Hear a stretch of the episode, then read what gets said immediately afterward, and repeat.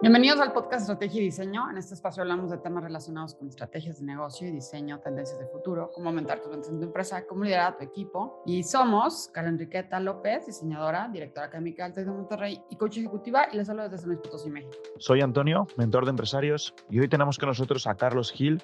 Carlos Gil es asesor fiscal desde España, y la verdad que en este capítulo vamos a tocar un montón de temas relacionados sobre cómo llevar la fiscalidad de nuestra empresa y diferentes consejos que nos brinda con todos sus años de experiencia.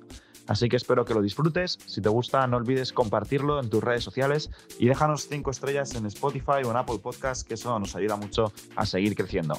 Te dejo con nuestro episodio. Hola, ¿qué tal? Bienvenidos a un episodio más en este podcast de estrategia y diseño. Hoy tenemos con nosotros a un invitado muy especial. Tenemos con nosotros a Carlos Gil desde España. Hacía mucho que no traíamos también a alguien de España.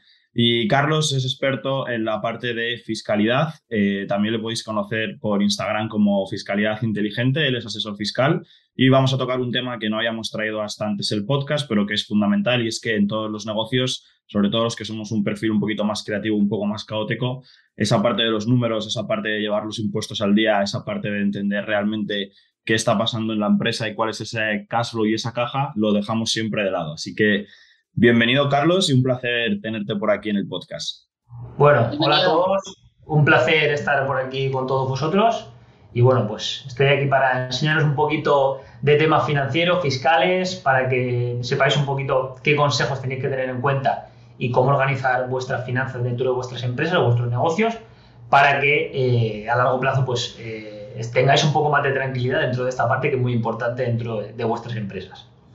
Genial, Carlos. Pues si quieres proponer un poco a la gente en contexto, a mí me encantaría que te presentases, que nos contases un poco más a qué te dedicas, cómo has llegado también hasta aquí. Sé que has tenido varias etapas, sé que ahora tienes también hay un negocio, también sé que este año como que lo has pivotado mucho a la parte también digital.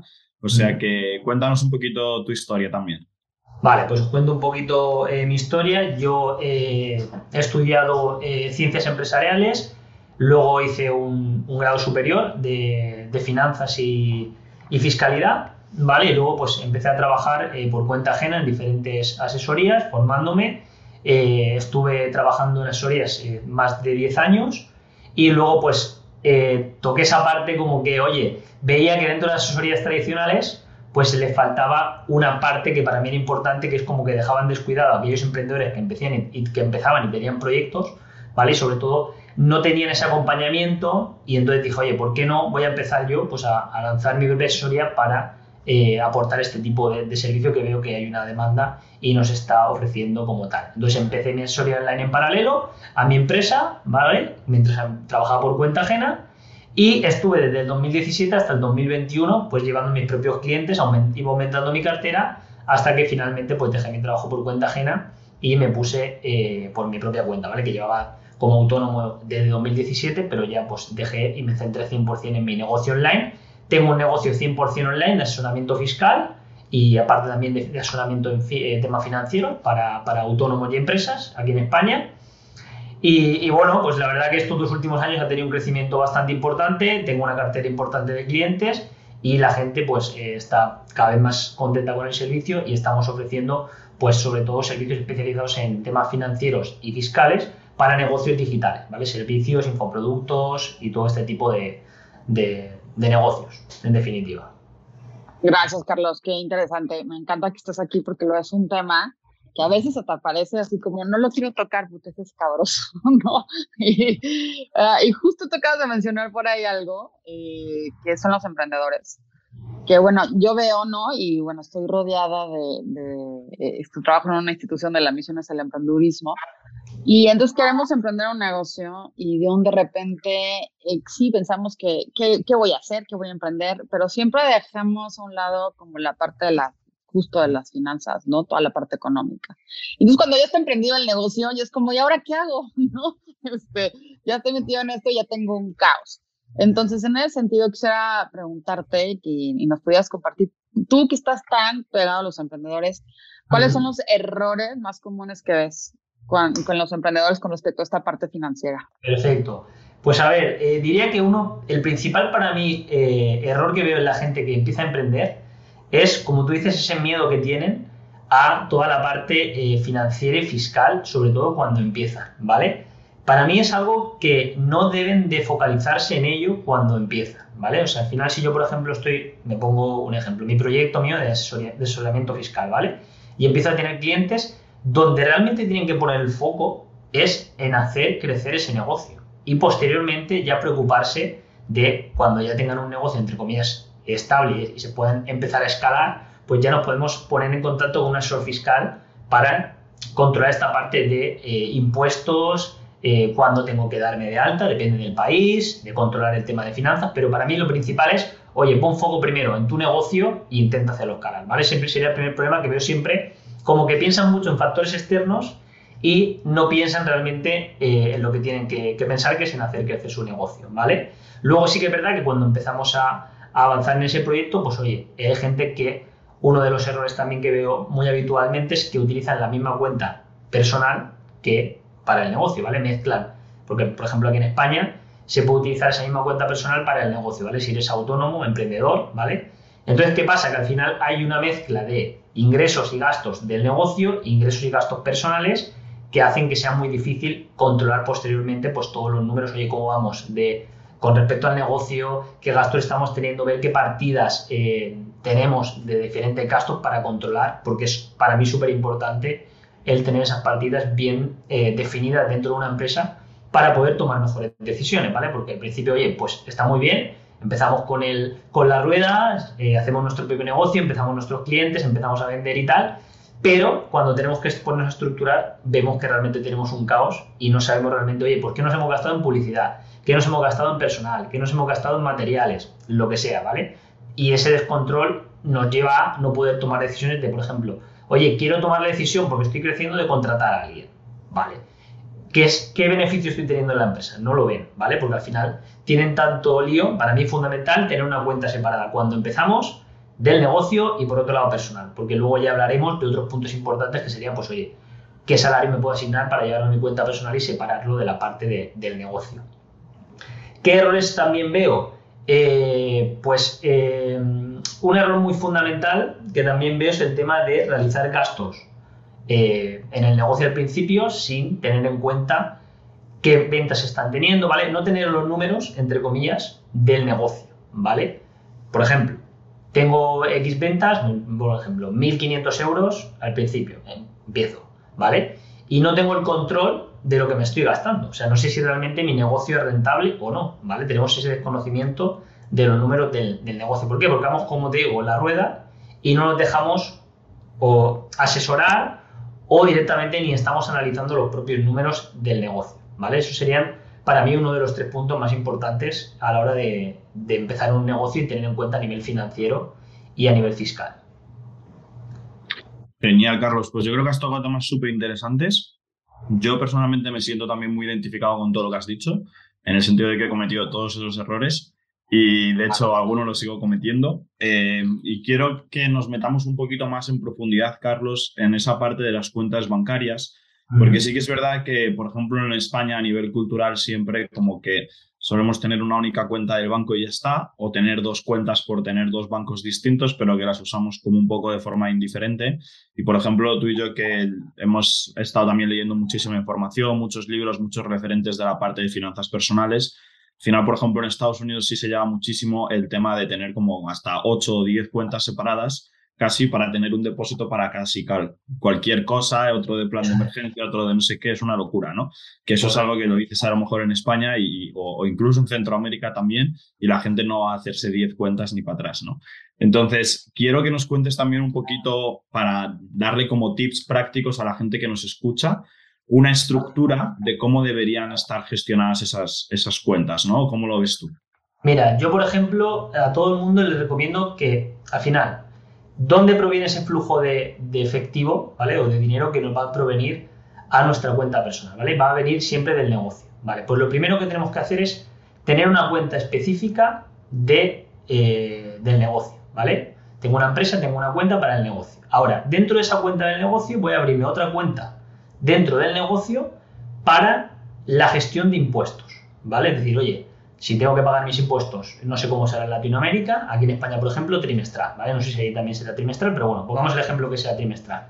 Pues oye, yo como asesor te voy a hacer una previsión, y si no, si no te la hace el asesor, la puedes hacer tú, de qué cantidad de impuestos vas a tener que pagar al final del trimestre, ¿vale? Pero en este mes he generado tantos impuestos. Pues yo me hago una transferencia de esa parte de impuestos a mi cuenta de impuestos. ¿Por qué? Porque ya estoy haciendo una previsión, ¿vale? Y guardando ese dinero para posteriormente, cuando me carguen, tener el dinero ahí, ¿vale? Entonces, una cuenta del negocio, donde estén todas las ventas de los clientes y todos los gastos que tengamos, y por otro lado, una cuenta para impuestos. Este, este es ya principal, ¿vale? No voy, quiero complicarme mucho más para que lo tengáis así. Luego, si queremos eh, enrevesarlo un poquito más, queremos hacerlo un poquito más eh, completo, ¿vale? Pues podríamos tener una cuenta, por ejemplo, para, oye, tenemos previsto hacer una inversión grande, ¿vale? Porque necesito maquinaria o necesito algún tipo de, inversión que vaya a realizar, pues abro otra cuenta donde destino, a lo mejor todos los meses, una parte, ¿vale? De esa inversión que quiero realizar.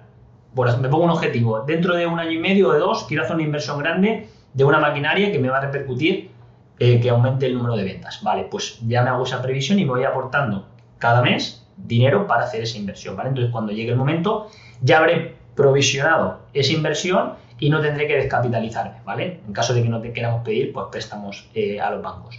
Luego también podemos hacer dentro de esa cuenta de impuestos que tenemos para los seguros sociales, ¿vale? Si tenemos personal contratado, pues oye, apartarnos en esa misma cuenta de impuestos, impuestos y seguros sociales, ¿vale? Ahí podemos meter las dos sin problema. Con esas tres cuentas, yo lo veo bien porque al final dentro de la cuenta del negocio van a entrar las ventas y lo ideal es que ahí también salgan los gastos.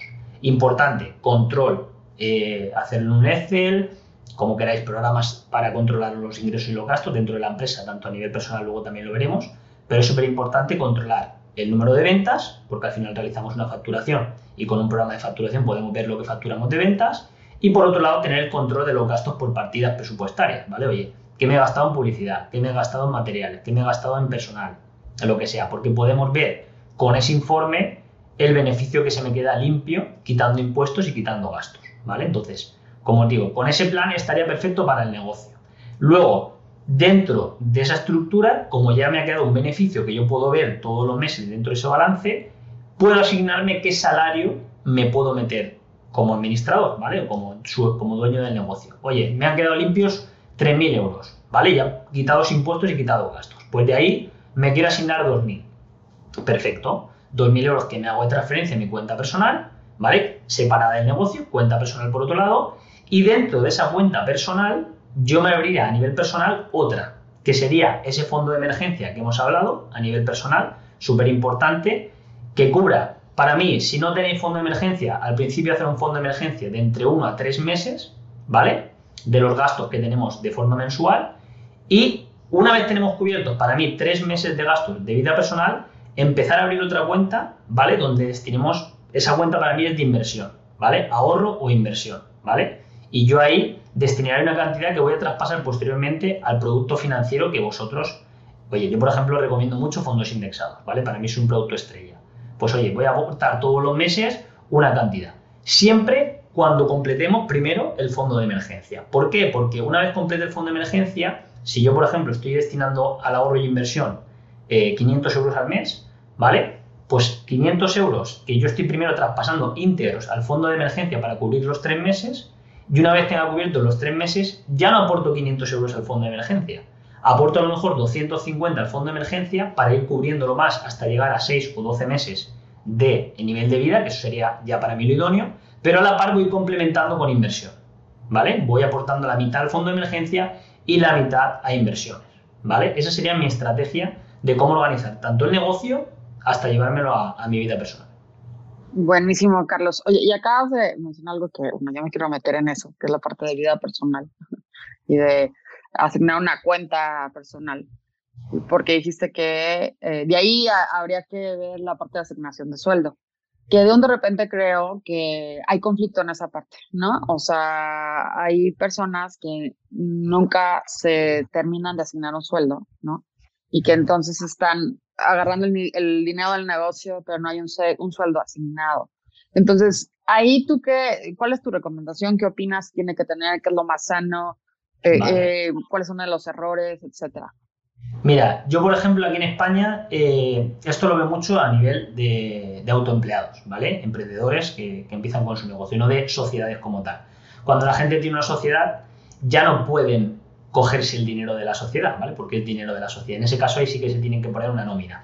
Es interesante que ahí se pongan una nómina porque lo que repercute es que puedan meter un gasto dentro de la sociedad. Por lo tanto, la sociedad va a tener un gasto, va a tributar menos como sociedad y el socio se puede asignar una nómina, ¿vale? Eso sería la forma más idónea dentro de una sociedad. Ahora, como, como emprendedores, cuando empezamos el negocio, como hay una frase muy, muy habitual que la gente hay veces que no lo pone en práctica, que es págate primero a ti, ¿vale?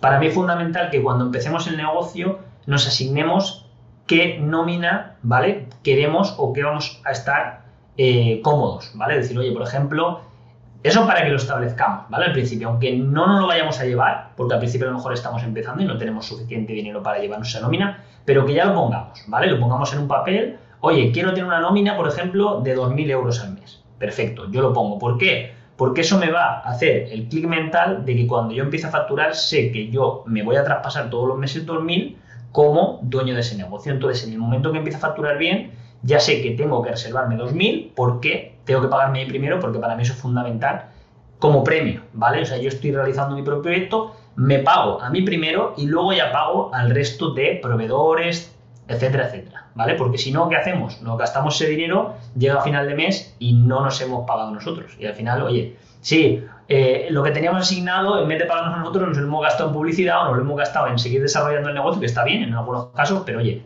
al principio, pues establecernos con qué salario estaríamos cómodos y hacernos esa transferencia para evitar caer en el error de gastarnos el dinero. Fundamental esa parte, Carlos. Yo aquí también, Carla, para contar un poquito mi experiencia personal. Yo al final llevo también cinco años viviendo ya full time de, de mi negocio. Y, y, al final es justo lo que, lo que comenta Carlos, ¿no? Al principio nos da como mucho miedo y nos creemos que todo el dinero que está en la cuenta es como dinero tuyo y entonces eh, no hay como una disociación entre lo que es, en mi caso, Antonio y lo que es la empresa de Antonio y entonces tú te crees que todos esos gastos como que salen de tu bolsillo y hasta que no consigues cambiar el chip mental de decir, no, es que esto es el trabajo y luego lo otro es mi cuenta personal, cuesta muchísimo entender realmente eh, pues hacer inversiones de negocio, poder pensar más en grande y demás, ¿no? Y aquí hay como dos temas, Carlos, que yo quiero también tocar y que quiero también comentar un poco lo que, lo que yo he visto en mi experiencia. Y es que eh, hemos hablado de la parte del fondo de emergencia, ¿no? De tener siempre hay un dinero que nos cubra X tiempo de vida.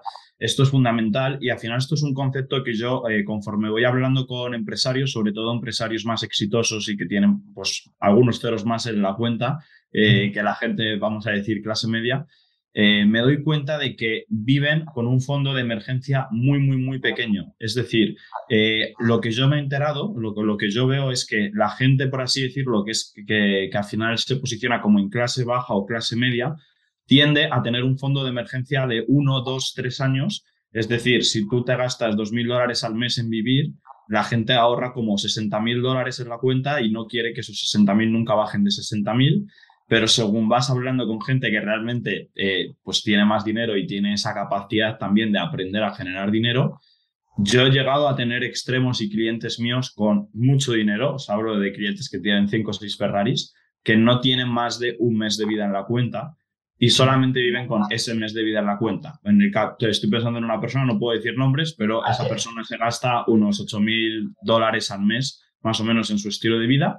En el momento en el que él tiene más de 8 mil dólares, todo ese dinero tiene que estar en movimiento, porque si no, por la inflación y demás, pues está perdiendo ahí todo.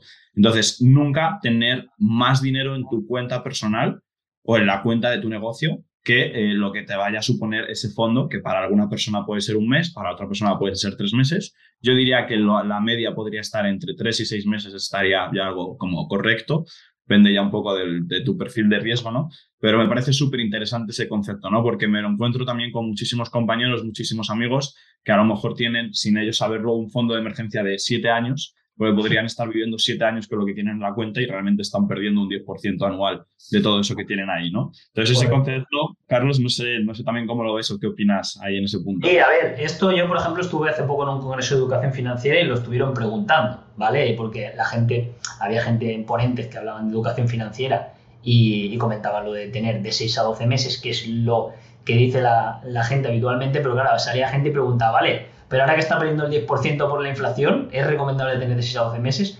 Pues evidentemente no, ¿vale? Eh, ¿Dónde podemos meterlo? Pues al final, oye, si, como dices tú, depende de la adversión al riesgo que tengamos cada uno, ¿vale? Oye, yo soy una persona más conservadora y sí que quiero tener de 6 a 12 meses porque voy, puedo tener algún imprevisto, que claro, al final 12 meses de vida, tener imprevistos por 12 meses es un poco complicado, ¿vale? Entonces yo como recomendación de 3 a 6 meses sería algo idóneo, ¿vale? Por cualquier imprevisto que te pueda venir, un arreglo de un coche, seguros, eh, roturas de cualquier tipo de electrodoméstico, ¿vale? Eso a nivel personal. A nivel de negocio también está bien tener parte de fondo de emergencia porque siempre puedes tener algún imprevisto.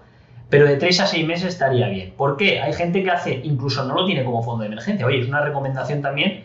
Aquí en España, por ejemplo, no hay eh, depósitos que te estén dando a lo mejor un 2 o un 3%, ¿vale? Que anteriormente sí que lo había. Oye, pues si hay alguno, podemos dividir ese fondo de emergencia, meterlo en algún producto que nos dé un 1 o 1,5, ¿vale? Me da igual. Y eh, podemos meter otra parte en un activo que sea muy líquido, ¿vale? Que tengamos, oye, pues en algún tipo de inversión que podamos rescatar en caso de que queramos eh, recuperar ese fondo de emergencia en un momento dado. Así lo estamos como en movimiento, ¿vale? estamos moviéndolo para que no, la inflación no nos, no nos coma tanto, que es lo que estás diciendo tú de esta persona que tiene tanto dinero, que al final es como, en el momento que sabe generar mucho dinero, pues tener eh, dinero ahí parado, ello no tiene mucho sentido, ¿vale? Pero aquellos que estamos, para aquellos que estamos empezando o que estéis empezando, sí que es recomendable tenerlo porque da una seguridad, ¿vale? De, oye, tengo este fondo de emergencia aquí y mentalmente puedes ir generando para tu negocio y saber que tú tienes cubierto de 3 a 6 meses en caso de que pase cualquier cosa. Buenísimo, Y ahorita mencionaste un concepto que me gustaría que, porque justo estos son algunas de las problemáticas diarias, ¿no? O sea, sobre todo en la parte de emprendimiento. Y tú dijiste invertir en un activo líquido. ¿De qué se trata eso?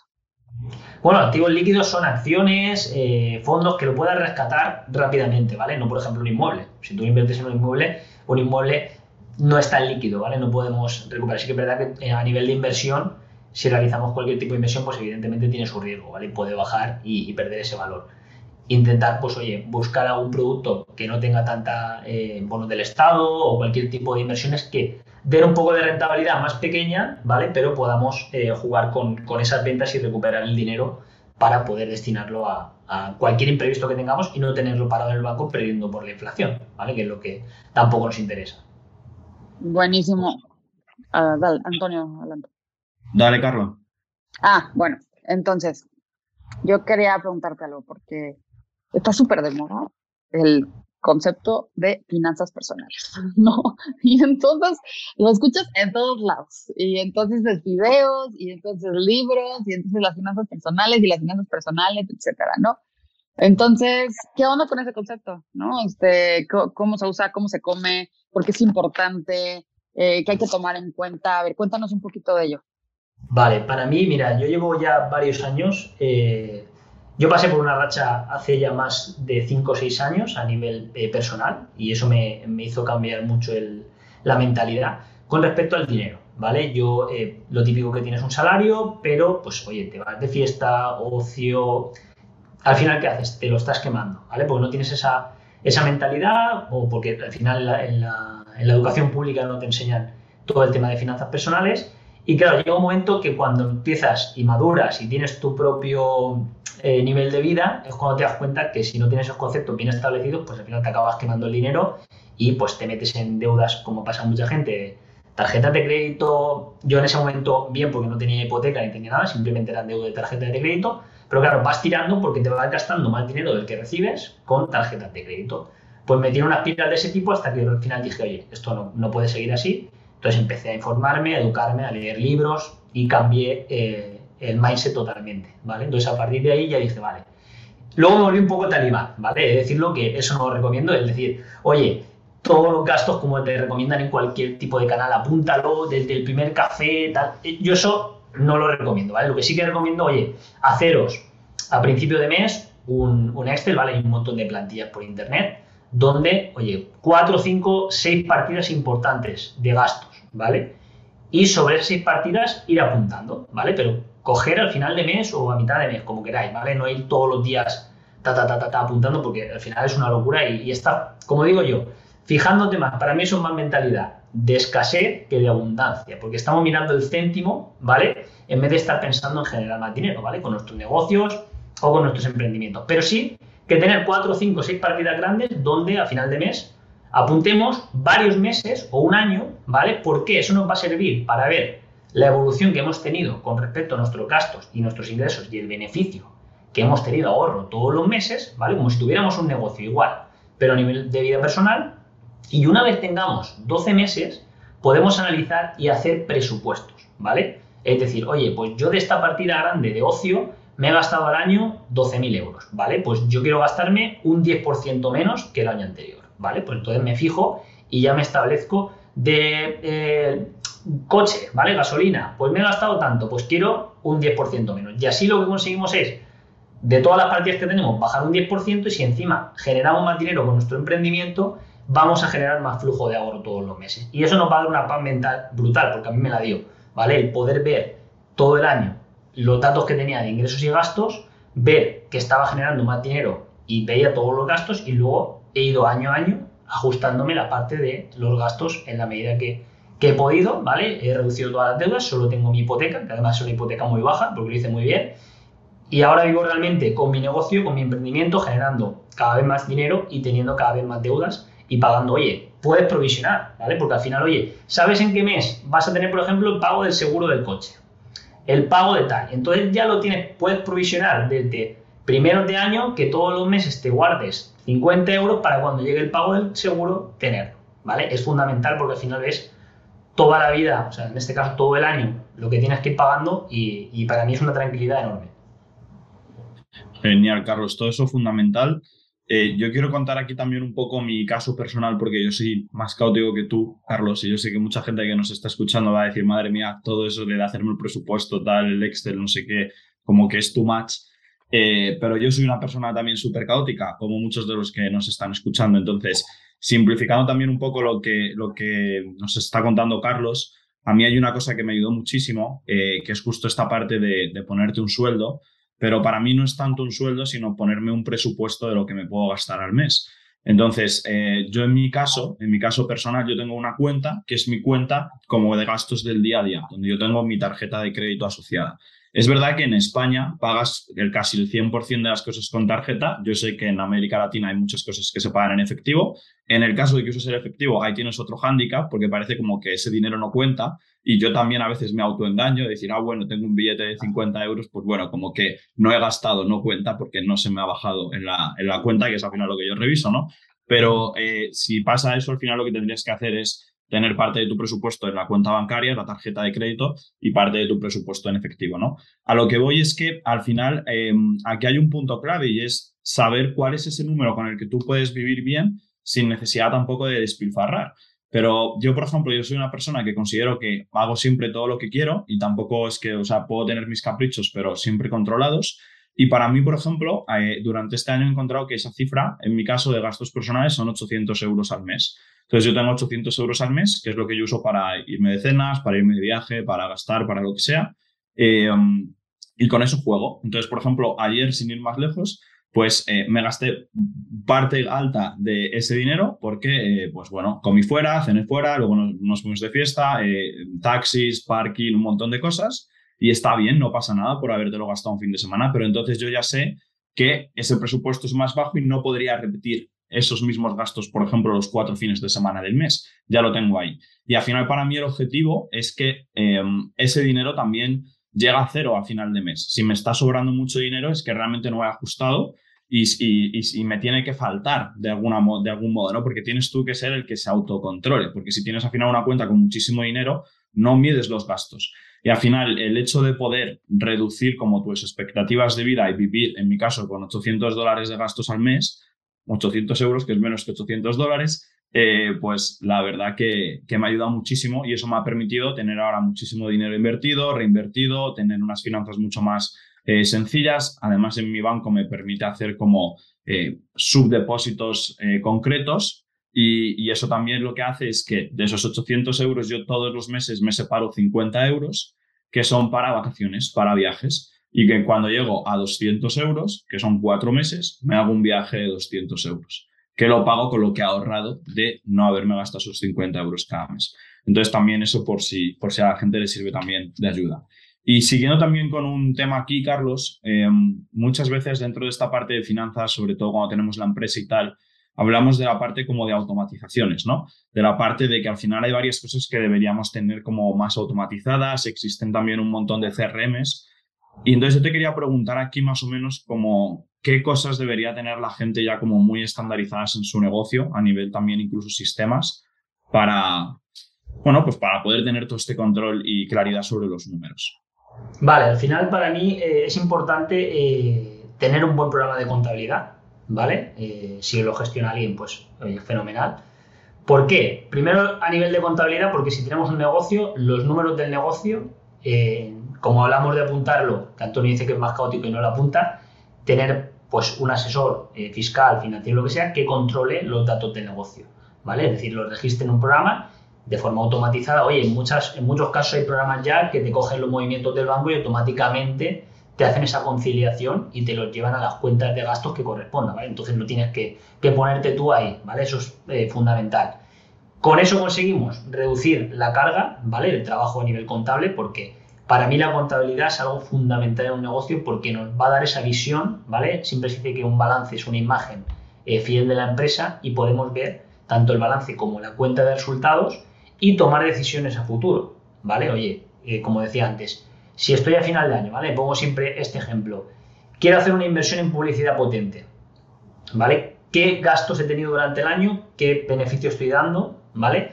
Si meto ese gasto de publicidad ahora, me va a bajar los impuestos, ¿vale? Y por lo tanto yo a lo mejor estoy difiriendo, metiendo ese gasto en publicidad, los impuestos que tengo que pagar este año al año que viene, porque voy a hacer las ventas con esa campaña de publicidad, voy a conseguir más ventas a principio del año siguiente, ¿vale? Pues todo este tipo de decisiones, por ejemplo, se pueden tener en cuenta si tenemos bien esa parte contable. Ahora, si somos un caos y no tenemos esos datos, no podemos tomar buenas decisiones, ¿vale? Porque al final los únicos datos que vamos a ver son la cuenta bancaria, porque no tenemos registrado todas las partidas que, hemos ido realizando durante el año de ingresos y gastos, ¿vale? Así que fundamental un programa de contabilidad y luego también, pues, programas de gestión a nivel de facturas, ¿vale? También hay eh, OCRs que ahora se encargan de automatizar todo el tema de lectura de facturas. Eh, luego también eh, podemos automatizar dentro del banco esas transferencias que tú estás hablando, Antonio, de, oye, 50 euros a inversión, ¿vale? Ahora cuando se está hablando de apuntar todos esos gastos, ¿vale? Como digo, luego os he dicho de, una vez ya tengo todos los gastos, ya puedo hacerme presupuestos, que es lo que decía Antonio. Oye, 800 euros que yo sé que en mi nivel de vida, porque he estudiado que lo que me estoy gastando durante los últimos 12 meses es más o menos, pues a lo mejor 1.700, tal, pues una media son 800, ¿vale? Pues yo ya establezco 800 y ya puedo hacer una transferencia periódica del banco todos los meses a otra cuenta donde me lleve esos gastos de ocio, eh, restauración, lo que sea, allí, ¿vale? Pues el banco también nos permite hacer esas transferencias automáticas para inversión, para ahorro, para gastos, para lo que sea. Y eh, gestiones más automáticas, bueno, luego al final eh, con tema de gestión de clientes hay muchísimas más, ¿vale? A nivel de... Incluso ahora yo estoy dándole mucha caña porque me gusta mucho también la tecnología. Tema de, no code, no sé si habéis escuchado hablar de programación no code, ¿vale? Que, bueno, tú, Antonio, utilizas Miro, que es parte de, también de no code y, está muy bien porque al final automatizan muchos de los procesos. Molde también y Notion, hay un montón de, herramientas que te facilitan lo que es la gestión administrativa dentro de, un negocio y que te pueden ayudar también con las finanzas del mismo. Buenísimo, Carlos. Oye, eh, justo quería preguntarte, digo, porque al final todo esto lo escucho y, se, y se, se trata de estructura. ¿no? O sea, al final en, esta parte de finanzas y contabilidades hay que tener una estructura, hay que sentarse, hay que arrastrar lápiz y hay que sacar los números, etcétera. Y tú tienes uh, una cartera que le da servicio eh, a Europa, ¿no? Pero también no nada le da servicio a Europa, también le da servicio a, a otros eh, países. Entonces, en ese sentido, eh, quisiera preguntarte qué diferencias ves, ¿no? O sea, porque en, en, los momentos que hablamos de Latinoamérica, todo esto cambia, ¿no? Y no estoy hablando de, lo, de la parte fiscal, definitivamente es diferente, ¿no? Y más que, al menos en México, este último gobierno, pues ha modificado absolutamente todo. Pero más en el sentido de las diferencias que ves eh, en, en, esta parte de finanzas, eh, cuando los, las personas se te acercan y tienen problemáticas, ¿no? Y seguramente tú mapeas y dices, ay, claro, no, ya sé que me estás hablando, este, latinoamericano, ¿no? este, eh, ah, pues claro, vienes de este país, más o menos así está la cosa, ¿no? Entonces, ¿tú qué ves ahí? No, los patrones al final son muy similares ¿eh? en todos los países. Al final yo me pongo a ver cuando viene gente con temas eh, financieros y te das cuenta que no hay estructura, ¿vale? Lo principal es, como digo, no hay esa educación financiera ni en España. Al final es más problema yo creo que países de Latino, latinos, ¿vale? España, eh, Latinoamérica, porque a lo mejor si nos vamos más para, la parte de Europa, América y tal, sí que esta parte la pueden tocar más o tienen más educación financiera con respecto a, los países de, Latinoamérica y, España, ¿vale? ¿Qué les pasa a los latinos? Que tienen ese nivel de vida, que gastan más, que tienen más ocio y qué pasa que al final tenemos ese, ese descontrol y aparte esa parte de desconocimiento a nivel de finanzas y lo que veo siempre es esa eh, falta de estructura financiera, ¿vale? De, pararse, que al final, no, como digo, eh, aunque seas una persona caótica, como dice Antonio, eh, no se necesita tanto tiempo para tener una estructura. Es, oye, me puedo sentar una tarde, que a lo mejor pido toda esa tarde o todo ese día, me da igual, pero ya me hago una estructura y luego es dedicarle 5 o 10 minutos al mes, ¿vale? Porque es revisar una cuenta bancaria o simplemente también los gastos en efectivo, apartarlos y apuntarlos en el momento en que a hacer ese gasto. Ya está. ¿vale? Al final no, no, es, es más la pereza de no hacerlo que el, tiempo que te requiere hacerlo. Y una vez, eh, y como digo, es algo muy habitual en los dos países, ¿vale? Falta de estructura de que no tienen bien apuntados los ingresos, bien apuntados los gastos, estructurado un análisis de esos. Con que empiecen a estructurarse un año entero y lo hagan, que al principio puede, les puede costar más, pero en el momento que hagan eso, van a haber una claridad con respecto a los números y, se van a llevar muchas veces las manos a la cabeza y decir, qué barbaridad me estoy gastando tanto, tanto y tanto, y ya puede decir, vale, pues entonces a partir de aquí ya puedo estructurar esto y gastarme menos en esta partida, en esta otra. Pero lo que siempre veo punto común, falta de conocimiento a nivel financiero y falta de estructura de, pararse a analizar los números, porque en el momento que los analizas puedes tomar muchísimas mejores decisiones. Justo, eso es. Efectivamente, Carlos, al final es un tema sobre todo de darle prioridad, de sacar esos huecos eh, a mí me ayudó mucho, por ejemplo, cuando empecé a integrar Holded, que es otro CRM también de facturación para tener un poco más de visión. Em, es verdad que yo no soy tampoco el, mejor ejemplo porque no soy la persona que, mejor lo lleve, pero por ejemplo yo todo lo que es la parte de ingresos la llevamos súper al día, la parte de gastos es un poco más complicada porque también son muchos más temas, ¿no? Pero eh, al final es verdad que a final de, de mes, todos los meses sí que revisamos un poco cómo están esas cuentas eh, y la verdad que es fundamental tener esa claridad también sobre, sobre el negocio, ¿no? Si no, ni siquiera sabes si estás vendiendo muy caro, muy barato, si estás haciendo dinero, si no estás haciendo. Eh, a mí me ha pasado, por ejemplo, cuando estás en temas más de consultoría, aquí nos escuchan muchos arquitectos, diseñadores y demás. A lo mejor un proyecto, por muy grande que parezca el número del proyecto, la cantidad de horas y recursos que le has echado te hace que ese proyecto esté en negativo. Y entonces es también como una falta una falta de claridad sobre esos números si tú te crees que has facturado dinero, pero realmente solo lo has movido. A lo mejor te han ingresado 50 mil dólares por un proyecto, pero es que te has gastado los 50 mil en la ejecución de ese proyecto y en tu cabeza sigues pensando que has cobrado los 50 mil del proyecto, cuando realmente ese proyecto ha ganado cero, no 50 mil, ¿no? Entonces son cosas como muy obvias, pero son errores que yo he visto muchísimo. Y Carlos, por ir cerrando también un poquito el episodio, yo te quería pedir eh, recomendaciones para la gente que nos escucha, ya sea a nivel de pues de, libros, de podcasts, canales de YouTube, contenido, donde pueden empezar como a aprender o a interiorizar todos estos, conceptos que hemos visto hoy.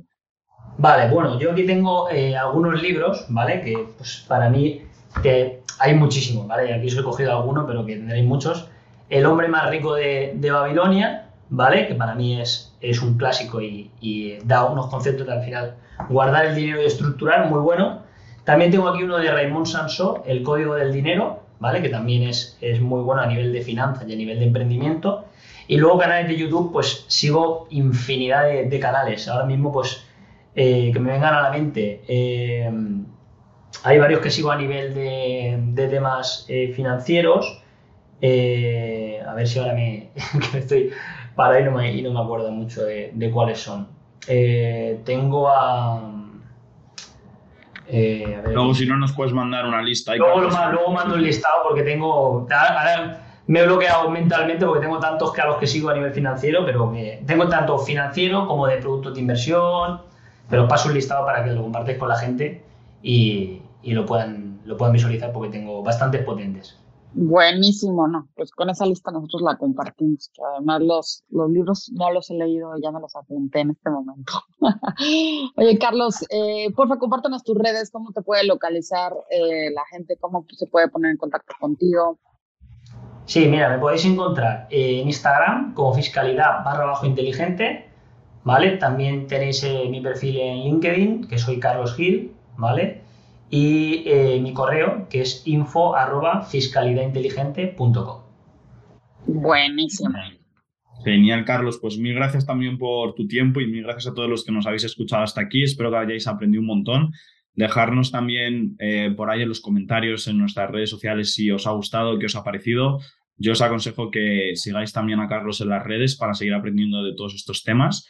Eh, los libros son buenísimos, yo sí que he leído esos dos y algunos cuantos más, ya sabéis que soy un poco friki de esos temas, pero por ejemplo el del hombre más rico de Babilonia, que te lo puedes leer casi en una tarde, es, tipo novela, la verdad que ya empiezas como a cambiar un poco, cambiar un poco el chip. Yo creo que eso es fundamental y que como bien dice Carlos, todos los que hemos nacido en países latinos tenemos esa, esa, vamos a decir, ese problema de que tenemos mucha vida social comparado con otros países, lo cual es perfecto, pero también tenemos que cuidar esa parte de los números.